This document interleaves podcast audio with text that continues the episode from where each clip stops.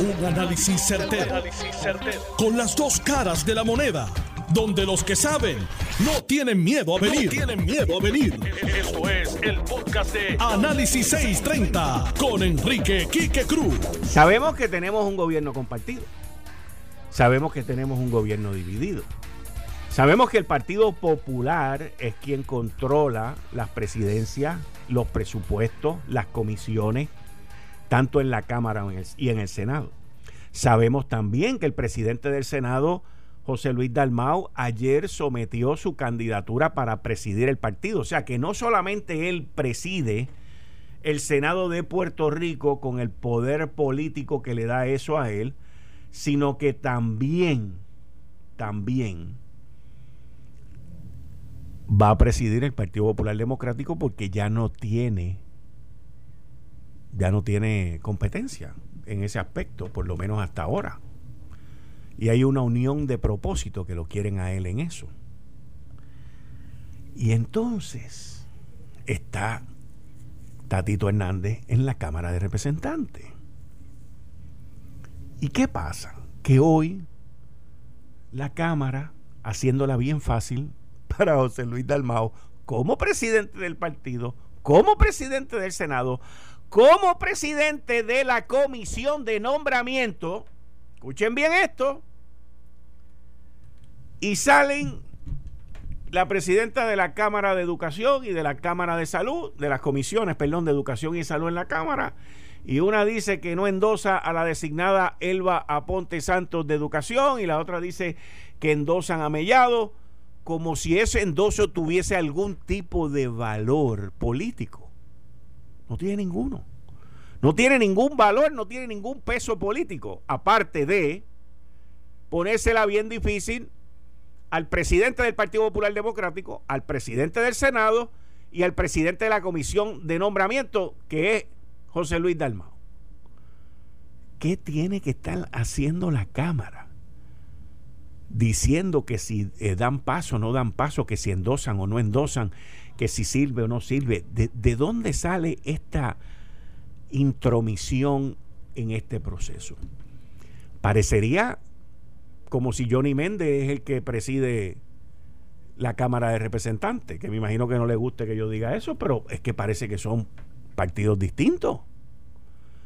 Aquí algo está pasando que nosotros todavía no hemos podido adentrarnos al proceso pero definitivamente las muestras que están dando no es que van agarrados de la mano, no es que van en un proceso de trabajo en equipo, o al menos Tatito no tendrá control de esas comisiones, pero están allí porque él las puso, las que están.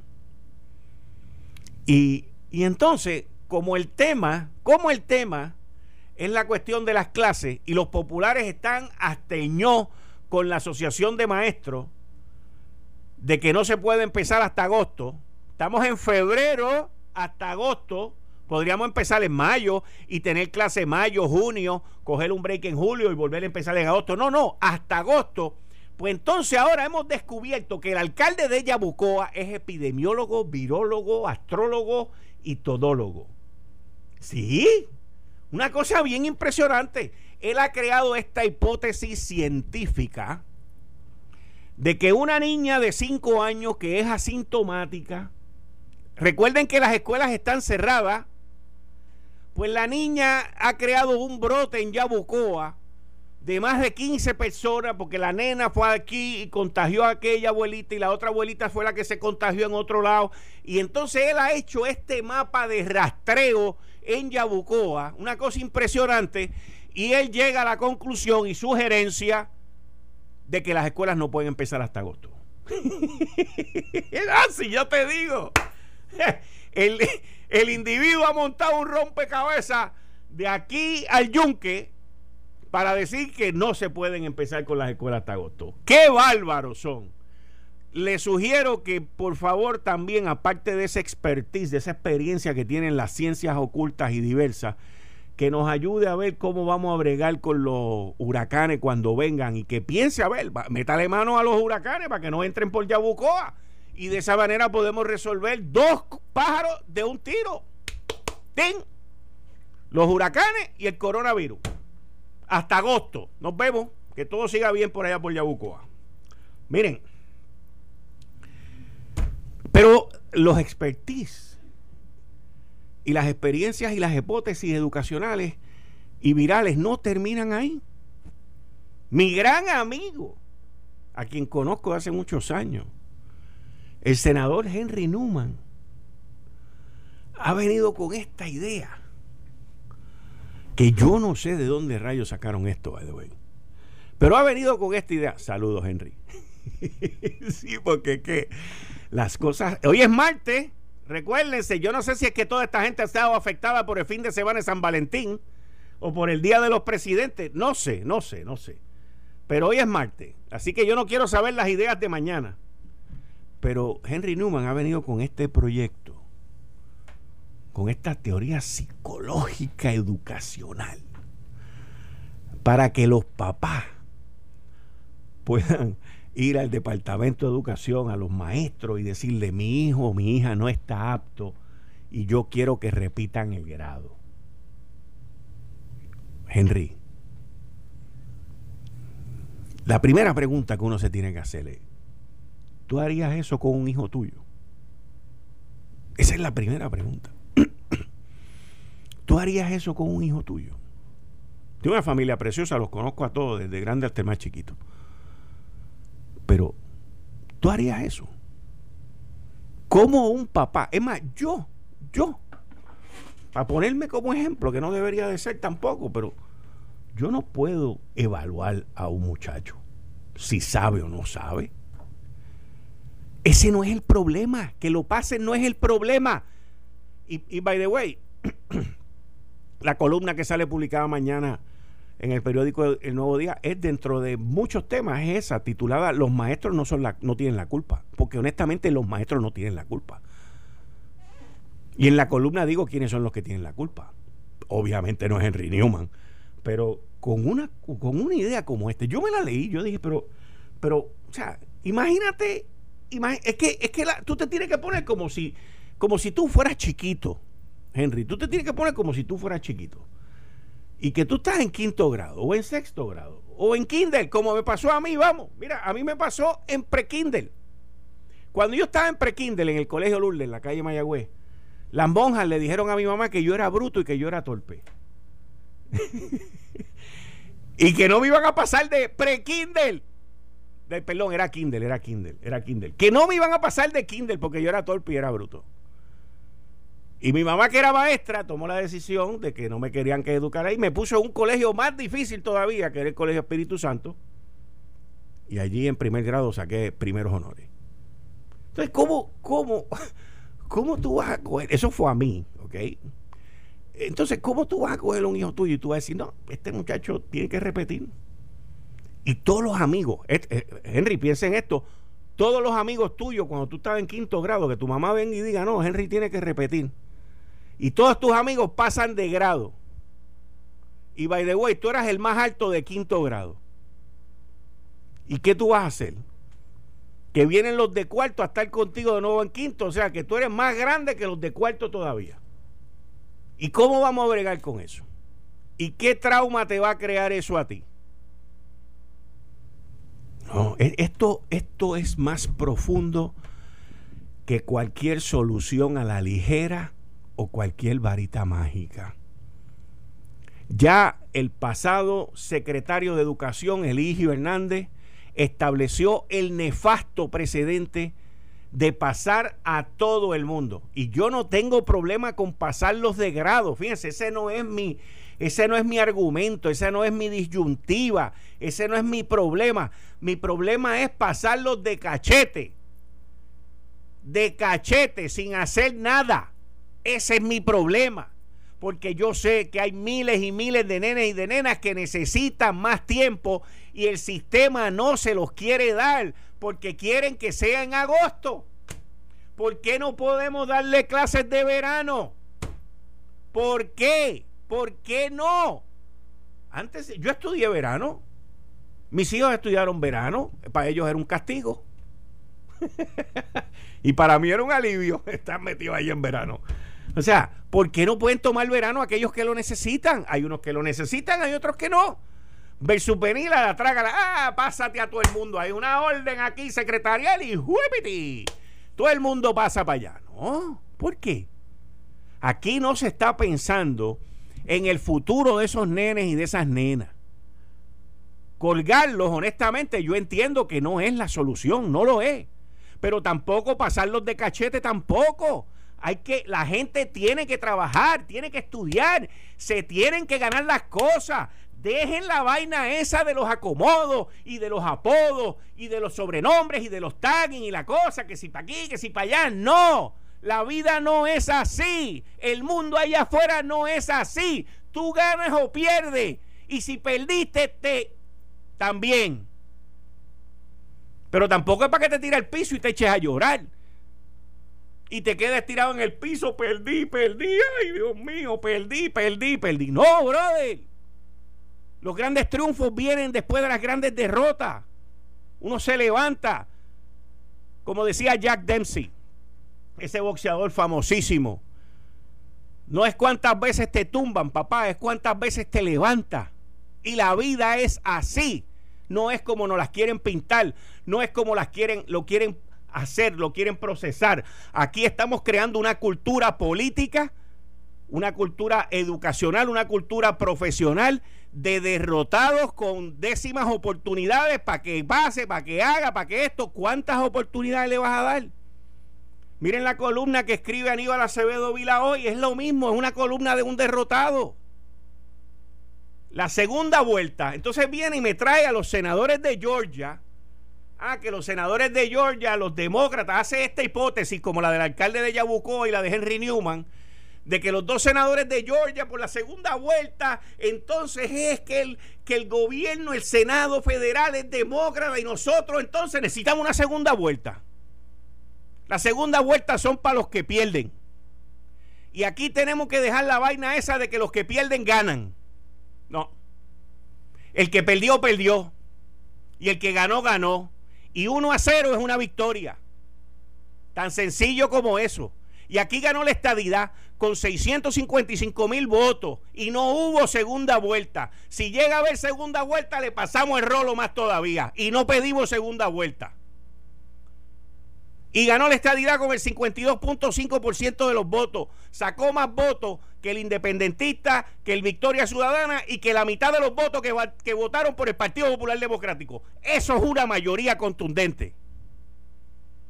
Y 52.5 a 48.5, eso es una victoria. Y eso es contundente también.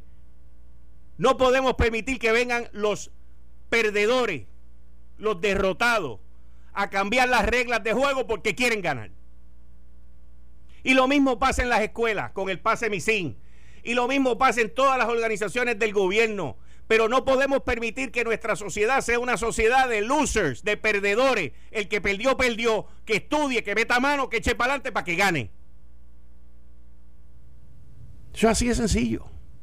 Así es la vida. Aquí podemos venir con un cuadrito y hacer unos dibujitos para hacer la cosa distinta en Puerto Rico. ¿Hasta cuándo? ¿Hasta cuándo? ¿Hasta cuándo?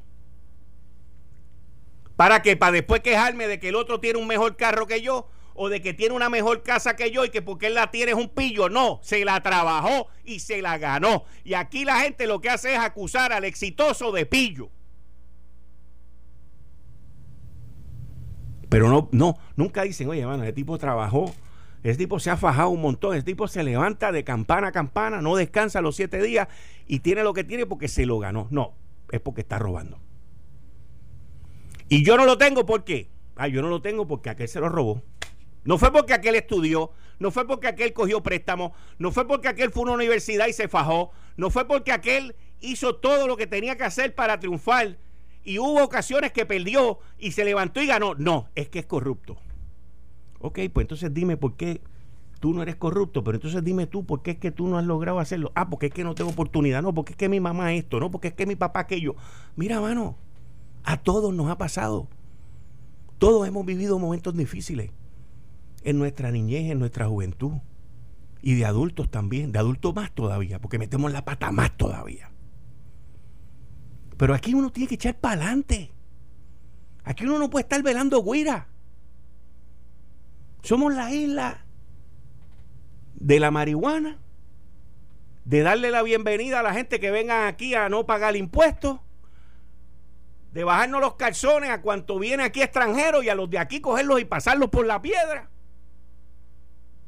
De que cada vez que tengamos un problema buscar a alguien para que nos lo resuelva. Y cuando estamos bien pillados, odiamos a los americanos, pero manda billetes para acá. ¿Cómo va a ser? ¿Cómo va a ser? Y después que nos quejamos porque los tomates se están perdiendo. Esa es la verdad. Esa es la verdad. Y yo no se las voy a cambiar a ustedes porque tengo un programa o esté buscando rating. La verdad es así. La vida es así. Uno aprende de los fracasos. Y si fracasaste una segunda vez, aprendiste. Y de nuevo aprendiste hasta que te levantaste. Yo me acuerdo hace como 20 años atrás, yo hablaba con gente. En una época estuve dando clases en una universidad aquí en Puerto Rico. Y me encontraba con gente que me decía, no, porque es que yo tengo dos maestrías y a mí el trabajo que me ofrecieron fue ganándome 30 mil pesos. Yo no voy a aceptar eso con dos maestrías. Yo, yo los miraba y yo decía, pero ¿de cuándo acá una maestría te da a ti una escala salarial? Eso no existe. Eso no existe. Existe que con una maestría, que debe ser más que suficiente, yo no tengo maestría, pero he aprendido en la Universidad de la Vida y tuve una escuela que fue la mejor escuela que cualquier persona, por lo menos en el mundo profesional, haya podido tener. El trabajar para una empresa que, te, que te nutre de educación. Y yo trabajé para esa empresa que me nutrió de educación.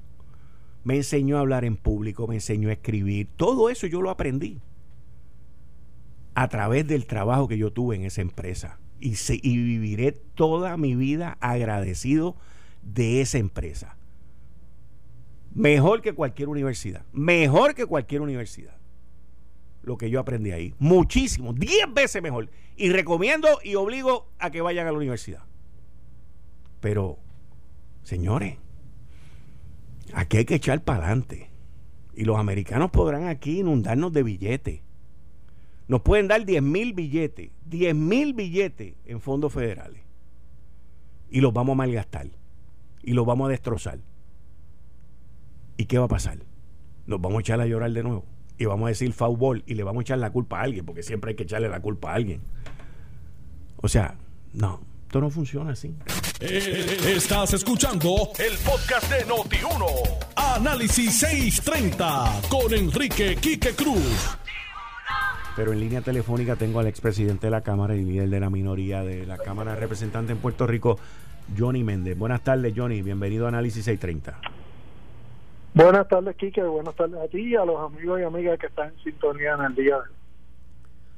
Bueno, ahí salió la presidenta de la Comisión de Salud y la presidenta de la Comisión de Educación y dijeron que no endosaban o no recomendaban el que nombraran a la designada de Educación, Elba Ponte Santos, y que sí recomendaban a Mellado. Eso. Pues mira, eso, es sumamente curioso. Eso es novel. Que se esté haciendo una recomendación o no recomendación de parte de, de la Cámara de Representantes al Senado de Puerto Rico, básicamente están usurpando lo que son los poderes inherentes y constitucionales del Senado de estar conceder consentimiento a unas designaciones del gobernador y específicamente a unos a unos cargos constitucionales. Así que que yo creo que es que ambas están pagando su novatada y siendo utilizada por el presidente de la Cámara, que quiere usurpar lo que son los poderes del presidente del Senado y las delegaciones de, que componen que, que necesita Puerto Rico, que ha sido erradicada de manera individual o colectivamente por los miembros de la Cámara de Representantes en mes y mes sido el jefe de agencia que ni aún han conformado por completo sus equipos de trabajo, eh, porque apenas lo que llevan son treinta y pico de días en el cargo desde que fueron nombrados por el gobernador. En adición a eso, hay unas reglas nuevas en la Cámara de Trabajo. ¿Hay algo que cambió? No, no, nada cambiado. Bueno, ellos ahora hay algo, es que ahora cualquier medida tiene... Te estoy oyendo entrecortado. Se está oyendo entrecortado. Ahora no se oye. No, no que no acaban de atender las medidas que verdaderamente son las que necesita el país en lugar de estar trayendo secretarios para requerirles información que pudieron haberlo hecho mediante una carta, una llamada telefónica o una vista pública eh, de las comisiones que preside cualquier compañero allí. No escuché lo que me dijiste al principio, que cualquier medida que se someta, a eso era lo que me refería, que hay unos cambios. Sí, Sí, hay un cambio, que es que ahora cualquier medida que se somete y que va a evaluación de las comisiones, previo a poder ser recomendado o aprobado un informe, se tiene que realizar una sesión de markup o de corroboración, donde los miembros de las comisiones tienen que presentar las enmiendas para poder ser llevadas al hemiciclo de la Cámara de Representantes. O sea que no va a ser en, en vista pública, o sea, no, sino que va a ser todo electrónicamente entonces. Básicamente, este, pero lo curioso de esto es que muchos de los compañeros eh, no, no hay una plataforma que esté preparada desde la Cámara de Representantes para que todos los compañeros puedan conectarse y, participar de estas sesiones de markup. Así que eh, hoy recibimos una notificación precisamente el presidente de la Cámara invitando a los compañeros legisladores a participar de un taller para que sepan cómo se lleva a cabo este proceso. Es decir, pusieron el, burro eh, a la carreta antes del burro. Eh, y, de esta manera, pues ahora quieren enseñarle a todos los legisladores lo que tienen que hacer cuando fue algo que se debió de haber hecho antes de haberlo eh, puesto en el reglamento de la Cámara de Representantes. Ya, rayo. Y para eso entonces la cámara va a tener que adquirir algún tipo de equipo, algún alguna aplicación o algo. Bueno, es que ah, definitivamente se tiene que hacer porque hay compañeros legisladores que en los lugares donde ellos están, eh, ahora mismo, acuérdate que hay que mantener una distancia, eh, no tienen el acceso a, los equipos y, de, de, la Cámara de Representantes. Eso conllevaría a tener que también adquirir equipos, adquirir plataformas, adquirir eh, aplicaciones y eso pues es un, un costo adicional que se va a incurrir por parte de la Cámara de Representantes. Yo escuché que tú estabas este, criticando el que no se había legislado. Es que llevamos un mes y medio, este, que, que, lo único que se ha aprobado en la Cámara de Representantes es la medida eh, que elimina lo de la elección de los delegados. Eh, o sea, lo que fue la expresión del pueblo, donde un 53% en la elección general decidió que Puerto Rico tenía que moverse hacia la estabilidad, eh, la, ellos aprobaron una, un proyecto originado en la Cámara para que no se dé ese evento. Así que es lo único que se ha legislado y el proyecto ni tan siquiera ha sido considerado en el Senado. No se ha aprobado nada más. O sea que, o sea que de, del Capitolio, desde el 11 de enero, que creo que fue que se hizo la primera sesión inaugural, al día de hoy no ha salido un solo proyecto de ley, de ley aprobado por ambas cámaras. Nada, no ha salido nada. A esta fecha, el cuatrenio pasado, nosotros ya teníamos 32 proyectos aprobados originados en Cámara y cinco de ellos ya se habían convertido en ley firmado por el gobernador y por los presidentes de ambos cuerpos. Y tampoco se ha confirmado a nadie del gabinete. No se ha hecho ni una vista de, confirmación tan siquiera. Muchas gracias, Johnny. Siempre a las órdenes aquí. No existe, no existe un código de ética en la Cámara de Representantes todavía. Tampoco. Tampoco. Y bueno, me imagino que si no existe un código de ética, tampoco existe una comisión de ética. Tampoco existe una comisión de ética, así mismo. Bueno, muchas gracias. Seguimos aquí a tus órdenes. Muchas gracias. Siempre a la Bien. Ahí ustedes escucharon a Johnny Méndez, el portavoz de la minoría del Partido No Progresista en la Cámara de Representantes. Si Tatito o Ángel Mato o alguien quiere contestar, pueden llamar o me pueden escribir. No tengo ningún problema con eso. Licenciado John Mott, buenas tardes. Buenas tardes, ¿cómo tú estás? Bien, bien, gracias. Bueno, ¿De qué hablamos primero? Eh, de la más rápida, espero yo. Ah, va, va ello. Ajá. Hoy se salió la orden para distribuirlo para la conferencia del viernes. Y todavía Biden no ha, eh, no ha solicitado retirar ese certificado. Ese es el gran amigo de Puerto Rico, el gran amigo de los demócratas y nuestro seguro este servidor. Ok, y la jueza Laura Taylor Swain le dio a la Junta de Supervisión Fiscal hasta el 8 de marzo para presentar el plan de ajuste. Sí, porque no hubo oposición. ella le dio hasta el viernes a las 5. Nadie opuso, pues obviamente le iba a conceder. esta mañana la Junta pues dijo, mire, güey, este, certificamos que nadie lo puso. Y obviamente ella lo iba a hacer. Eso, eso es que se de la mata. O sea, la Junta dice, mira, tengo un acuerdo, dame 30 días para presentarlo bien escrito. Y pues, tú sabes, eso, es muy muy probable que se fuera, aun si hubiese oposición, no lo hubo, era bien probable que se iba a dar y tenemos que esperar ahora hasta el 8 de marzo para que todo el mundo que se afecte, incluyendo mis clientes, que aparentemente se van a afectar mucho más que antes, pues van a gritar diciendo que no. Y veremos a ver qué ocurre. Hmm. Ok. Próximo que tenemos. Ah, la demanda del representante del congressman Benny G. Thompson, de gran estado de Mississippi, digo, eh, sí, de Mississippi, demandó a Donald Trump, Rudolph Giuliani, Proud Boys International LLC and Oath Keepers. Son por lo que pasó en el eh, Capitolio. Una demanda eh, civil de daños y perjuicios. De daños y perjuicios y de injunction. Es bajo lo que se llama el Ku Klux Klan Act, que es estatuido como el 42 USC 1985, la sección 1 que establece que aquel que interfiere con un oficial de los Estados Unidos que está cumpliendo con su deber, en este caso, pues los congresistas que estaban allí, no claro, solamente él es el que está demandando, este eh, y pues dice que Donald Trump y Giuliani, no estuvo raro, incitaron a la violencia. Y citan varias expresiones de Trump, etcétera, etcétera. Mira, esto es una cuestión técnica, la que te voy a explicar ahora. En la Corte Federal tú tienes que ser bien específico sobre los hechos en una demanda aunque sea de derechos civiles. Eso es el caso de Tumbley y el caso de Igbo.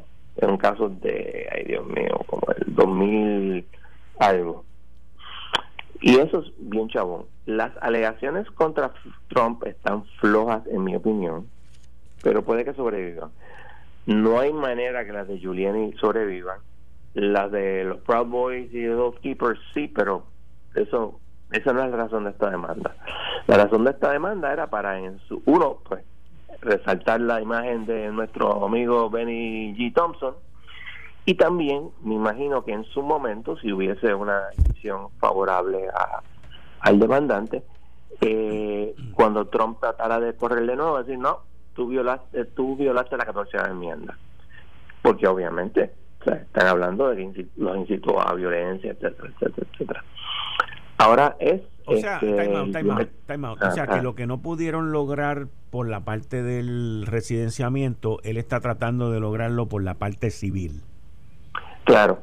Y no es una mala idea. El problema es que yo no veo me, recuerda, me recuerda esto. Muy buena. Eh, cuando los papás del joven asesinado por O.J. Simpson lo demandaron civilmente. Lo demandaron civilmente, exacto. Me recuerda eso, fíjate, eso fue lo primero que me vino a la mente. Pero la diferencia es que obviamente el padre tenía un, como te diré, una, una rabia que no se le puede quitar. Pero, y aquí esto es todo un movimiento, un movimiento político. Bueno, repito, yo soy de los que digo que a Trump lo deben eh, acusar criminalmente, pero con estas alegaciones difícil que lo acusen eh, que la demanda prosiga mucho menos una acusación criminal. Tiene que ser mucho más. Y yo sé que ha habido varias personas que dijeron, no, yo fui para allá porque Trump me dijo que fuera para allá. Y eso no está aquí. Y lo que no está en la demanda no se toma en consideración. Ok. Y eso es bien importante. Entonces, como te dije, este va a ello, que es bien importante, eh, va para eh, conferencia. Me imagino que le han dado ya bastante oportunidad a nuestro amigo Biden, así que yo asumo que esta vez van a decir. Hmm. ¿Qué van a hacer? No sabemos. La, la revista Político hizo una encuesta hoy. Sacó una encuesta de la primaria republicana para el 2024. ¿Qué dice? Donald Trump, 53%. ¿Eh? Mike Pues, Pence, 12%. ujú. Donald Trump Jr., 6%. Nikki Haley, 6%. Mitt Romney, 4%. Ted Cruz, 4%. Marco Rubio, 2%. Mike Pompeo, 2%. Josh Hawley, 1%. Tom Cotton, 1%. Rick Scott, 1%. Digo, Rick Scott tiene cero. Pues, obviamente están tratando de evitar que Trump... Y esto no va a ser la única demanda. Eh, Entonces también hay otra doctrina que no creo que aplique aquí porque ya Trump no es presidente, pero normalmente hay una inmunidad de las acciones del presidente. Pero en este caso lo demandaron en su carácter personal, no oficial. Y también otra cosa interesante, uno de los que firma la demanda como eh, abogado es eh, Janet Luard, que es el de la oficina del General Counsel de National Association for the Advancement of Colored People, el NA, el NAACP, de gran fama en términos de derechos civiles. Así que veremos a ver qué ocurre. Ok. Interesante. Ya, est- están la- la- las cosas ahora en, en, como diríamos, en flux. Hmm. Biden hoy eh, tiene un town hall meeting con CNN eh, donde va a empujar el estímulo económico y tiene serios problemas con, principalmente en el Senado Federal, con el salario mínimo a 15 dólares la hora. Él puede aumentar el salario mínimo en dos y pico, llegar, llevarlo a 10 dólares y no va a tener problema. El problema es que estamos hablando de más que duplicarlo. Y hay un informe del, del Congressional Budget Office que dice que eso va a bajar el empleo. Y eso no le conviene a él. Y es una realidad. O sea, estamos hablando de un golpe económico, especialmente para los pequeños y medianos comerciantes, bien grande. Y en Puerto Rico ni se hable. Pero no, no te extraña que la legislatura lo ponga de todas maneras a 15 dólares y la Junta tenga que intervenir. Ah, interesante está eso que me acaban de... Sí, porque acuérdate que el problema Pero, del pero aún mínimo- cuando, pero aún, espera, time out, time out, time out, time out. Time out, time out. Vamos a decir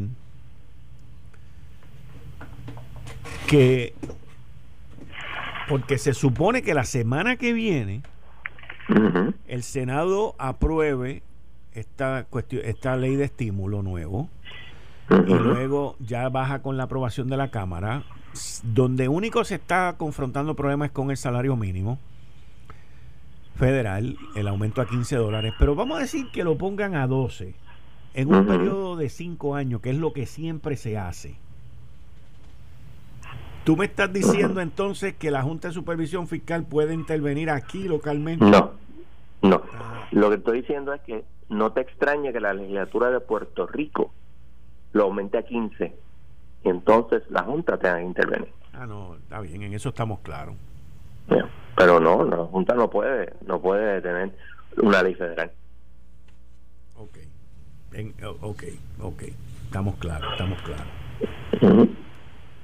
¿Y, y qué, qué, qué visión te da, o sea, qué idea te da el que la jueza haya ido a través de todo el proceso de darle, estoy volviendo al primer tema, de darle a, a todos los acreedores tiempo para que se opongan y nadie se opuso? O sea, ¿cómo, ¿Qué, ¿Qué mensaje recibe la jueza y qué mensaje recibe que nadie quiere intervenir en un proceso de negociación que se está llevando a cabo? Pero si no, que no hay, no, o sea, tú tienes que ponerte de alguna manera, tú tienes que decir algo que valga dos chavos, ¿entiendes? Ok, ok.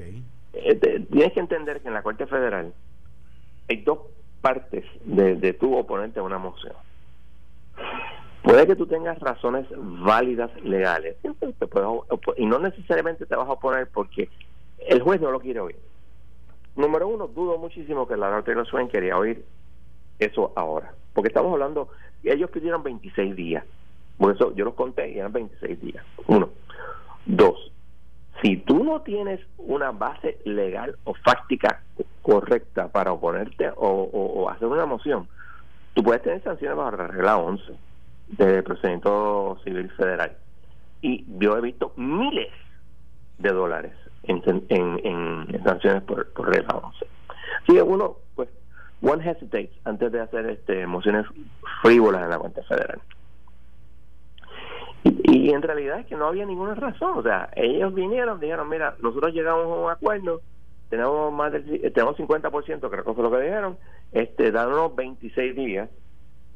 ¿Qué tú vas a decir a eso? Pues no, vamos a esperar a que, a que baje eso. Porque también, por otro lado, si ellos vienen ahora y no lo presentan, eso le crea un problema terrible a la Junta. Y la juez dijo muy bien en octubre, si tú no me presentas lo que yo te estoy pidiendo, va a haber sanciones en términos de fechas concretas, porque la sección 930A establece que si tú no cumples con las fechas que te da la juez para presentar el plan de ajuste, ella puede desestimar la, quiebra. Y eso obviamente es la, la, la eh, el implied, este, la amenaza implícita en todo esto. Y yo estoy seguro que la Junta va a radicar su plan de ajuste el 8 de marzo con el con el plan support agreement y también hay que ver cuántas personas están de acuerdo, porque la juez quiere no unanimidad, ya sabe que no lo va a tener, pero quiere apoyo mayoritario. Mayoritario no de 50, 50 más uno. Sí, sí, sí. Y veremos lo que, lo que, lo que ocurre. Ok. Bueno, vamos a ver. Falta, faltan, ¿cuánto es? 13 días para ahora. Faltan 21 días, tres semanas. Lo que es interesante es que la Corte Suprema, que fue lo que tú dijiste hasta hace poco, vuelve y calendariza, es lo que tú me dijiste, ¿verdad? Lo, lo... calendariza, porque hay que ver, aquí tengo el, el, docket. La última vez que lo, eh, que lo calendarizaron fue el 11 de enero. El 19, digo, perdón, para lo calendarizaron el 11 de enero para el 19. El 19 hubo la reunión, no se decidió nada y hubo un eh, lo que se llama el winter break de ellos y volvieron hoy y hoy pusieron esto para el 19 y eso te dice que mira vamos a resolver esto porque yo estoy seguro que ellos estaban esperando a ver si Biden retiraba la petición pero no la retiró él ha retirado otras cosas, no peticiones, pero otras cosas al, Tribunal Supremo y ha pedido suspensiones, etcétera, etcétera. Pero no en este caso. Y también chequeé el caso de Martín eh, Peña Martínez en el primer circuito y ahí no hay nada tampoco del gobierno deteniendo procedimientos. Si el gobierno trató de, de stay el caso hasta que se decidiera lo del Supremo, pero dijeron que no y no han pedido retirar la apelación, que es lo que ellos pueden hacer, porque ellos, pueden pedir que se desestime la, pues yo lo he hecho, desestimar estas apelaciones y te la dan as a matter of course. Hmm. Ok. Así que, no, eso no quiere decir que Mr. Biden prefiere tener la opción de poder decir a los puertorriqueños, ¿sabes qué? No te voy a discriminar en este programa o en este otro programa o si no te aportas bien y votan por mí, pues entonces, por los demócratas, pues lo hacemos. O sea, de amigos de Puerto Rico no tiene mucho. Vamos a ver, porque esta gente prometen. Una vez cogieron el Senado, no, era, no éramos necesarios. Ok. Cínico, pero cierto. Hmm. Estamos, estamos bien. Pues muchas gracias, John. No hay problema. El martes que viene. Ahí ustedes Hablamos el martes. Al licenciado John Mott en la sección todos los martes a las 5 y 30 de Ley Promesa 630.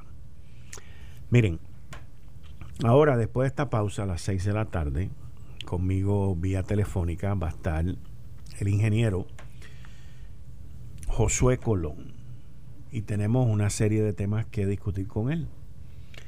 El presidente del negociado de energía escribió una carta muy poética y filosófica en el periódico El Nuevo Día. Eh, el contrato de Luma, eh, hay una cantidad de denuncias por los millones de dólares que se han pagado hasta ahora, más todos los fondos federales que vienen para Puerto Rico para fortalecer el sistema de transmisión. Y dentro de todos los temas, pues vamos a hablar con él sobre eso y también vamos a hablar con él sobre lo que acaba de ocurrir en Texas, que yo tengo la información aquí, sobre 4 millones de personas se han quedado sin luz. Se espera que esta noche haya otra tormenta con más hielo que se lleve la luz. El gobernador ya ha declarado un estado de emergencia y ha dicho que la reforma que hicieron para la energía eléctrica en Texas no le está sirviendo al pueblo. Para que usted tenga una idea, el estado de Texas, que es uno de los estados más ricos de la nación norteamericana, que durante los últimos 20 años ha disfrutado de un, una corrida económica impresionante, impresionante, por los descubrimientos de pozos petroleros, y de nuevos métodos de extraer petróleo de la tierra.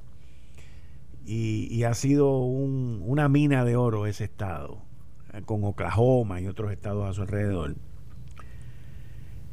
Pues resulta que ellos tomaron la decisión cuando hicieron una reforma energética. Hello, hello. ¿Alguien ha oído la palabra reforma energética? Aquí hicieron una en el 2014 y una de las preguntas que yo tengo es si es o no cierto que en el próximo año fiscal al negociado de energía hay que darle 20 millones de dólares en vez de 5. ¿Cómo? Eso mismo me pregunto yo. ¿Por qué? Pues la reforma energética que se hizo en Texas aisló, escúcheme bien, aisló al Estado y ellos no comparten su energía con sus vecinos. Y cuando surgió este arranque de demanda energética, la compañía de luz no pudo, no pudo cumplir con la demanda en Texas y tuvo que apagar varios sectores como hacían aquí antes, ya no lo están haciendo.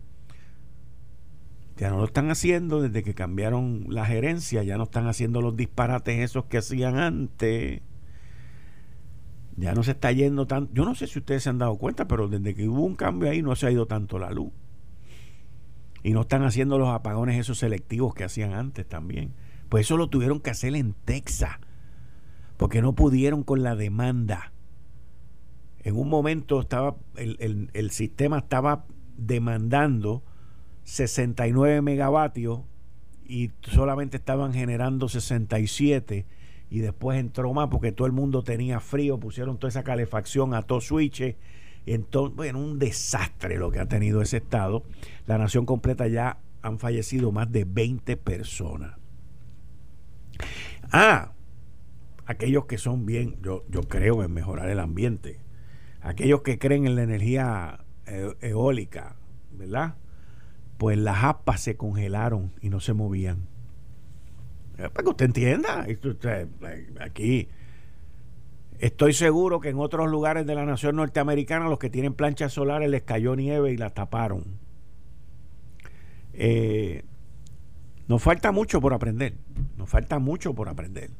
No tenían suficientes tanques para tener gas natural tampoco. Esto fue el, podcast de Notiuno. Análisis 630 con Enrique Quique Cruz.